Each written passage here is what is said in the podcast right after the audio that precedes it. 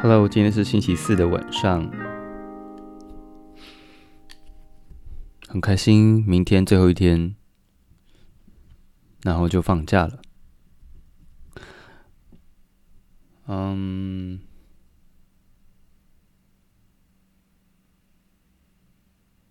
不知道你喜不喜欢这个礼拜我选的这本书？嗯。不过，因为我其实我朗读的只是这本书它的部分的篇章，嗯，但还有其他的篇章。如果你觉得我分享的这个部分呢，让你很有兴趣的话，都可以去去借来图书馆借来看。这本书叫做《积木太近而你太远》，是由麦田出版的。那作者是四一。今天呢，来到了最后一。啊，这本书的最后一个篇章是我们都会好的。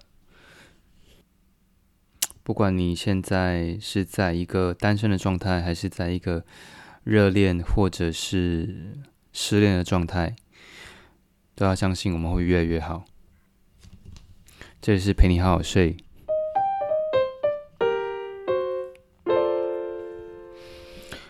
爱与被爱都好，只要幸福了就很好。原来会跟随着时间变化的，不只是人的外表面貌以及看待事物的角度，还有爱情。这并不是说爱情抵挡不过时间，因为所有的事情本来就都有包含了时间，会随之转化流转，然后变成另一种样子。不管你要不要、想不想，都是一种必然。没有人躲得开、逃得过。想要把时间完全隔绝在外，才是一种天真。当然，这也不是在说所有的一切终会变坏，而是不被时间拖着走的方法，并不是去逃避，应该是一起前进，试图把那些可能是不好的，变成一种收获，才是与时间抗衡的方法。你之所以深刻体悟到这件事，是当开始自己选择。被爱多一点的时候，刚开始恋爱的时候，体力很好，耐力也够，你有的是爱，无处宣泄，所以只想给，也不怕给。那时候的爱情是建立在无条件的付出上头，这并非是你不需要回报，而是你觉得自己可以不顾一切的去给予。你的爱是一种对自己的不闻不问，只管看着对方，期望对方的一点回应就足够养喂你。很知足。再后来谈过几次未果的恋爱之后，你才发现，原来即使用尽全力，也不一定能够保障爱情。当时你也才明白，原来爱是一种付出，是假的，心碎才是真的，而且很疼，痛到你一度以为自己再也无法痊愈。所以碰撞过几次之后，你终于开始退而求其次。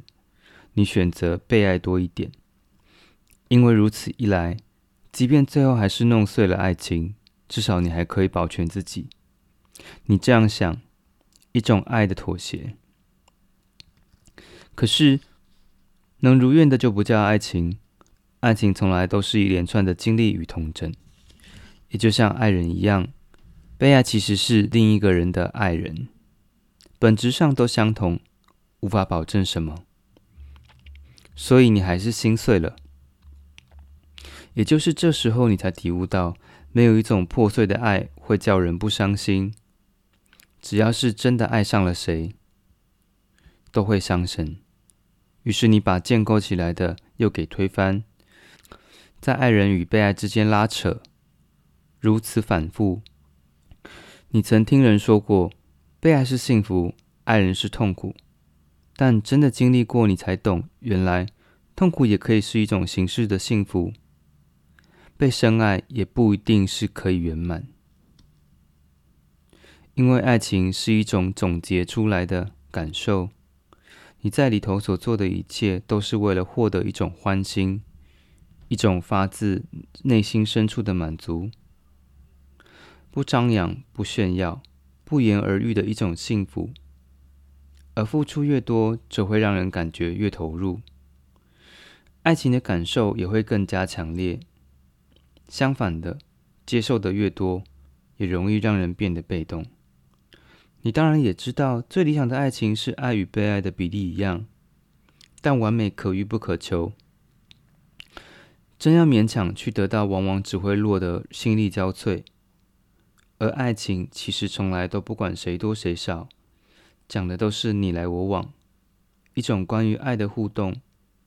可是这些事都非要走过一遭才能够体会，真心接受，这就是时间之于爱情的意义。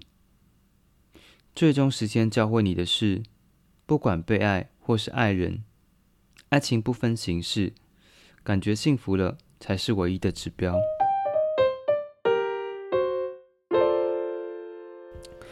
全世界只要一个他的爱慕就足够。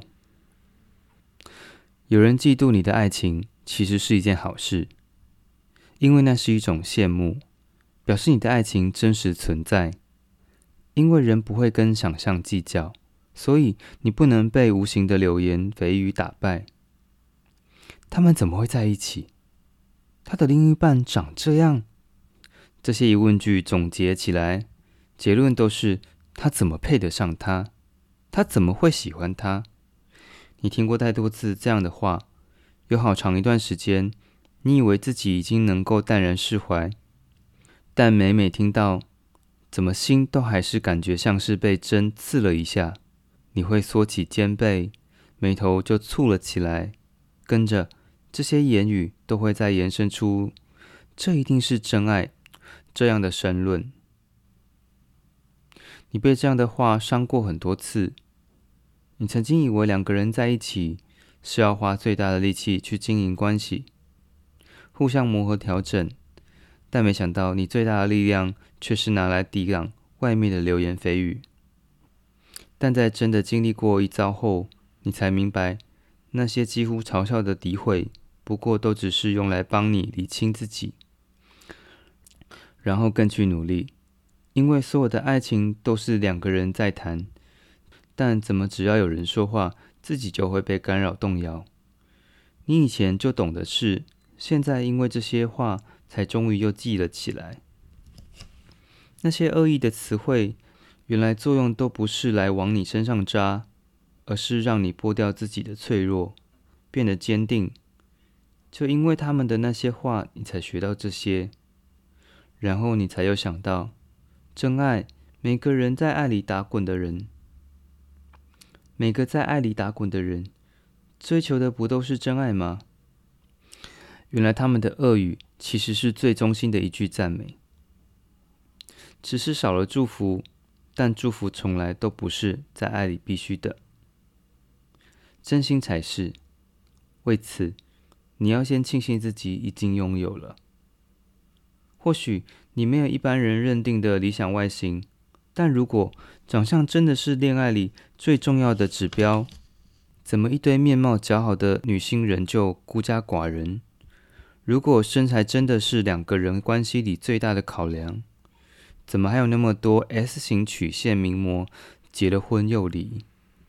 外形或许会影响了爱情，但真的能够走久的，则是跟契合度比较有关。